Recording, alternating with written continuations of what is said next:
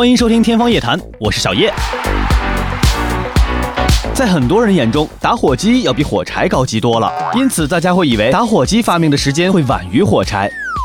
事实上恰恰相反，打火机发明于16世纪，而火柴发明于18世纪末。打火机的发明远远早于火柴。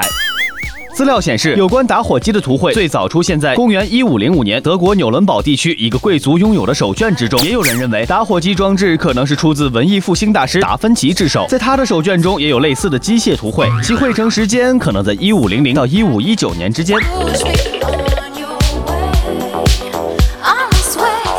而火柴是什么时候发明的呢？据记载，在南北朝时期，北齐卷入战争，腹背受敌，物资奇缺，尤其是缺少用于烧饭的火种。为此，当时的宫女发明了一种引火的材料。后来，这种引火材料传到了欧洲，欧洲人就在这个基础上发明了现代火柴。真正意义上的火柴是在十八世纪末的意大利产生的。那时，人们在一根形如锤衣棒、长一米多的木棒的顶端涂满浓绿酸钾、糖和树胶的混合物。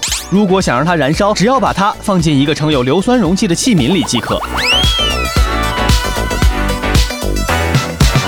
清康熙、乾隆年间，外国人将火柴作为贡品进献给朝廷，并且很多的外国商人在十九世纪四十年代后在中国大量销售火柴。人们觉得火柴是外国人发明的，又为了叫起来方便，干脆给它起了个名字叫洋火。这种叫法一直流传至今。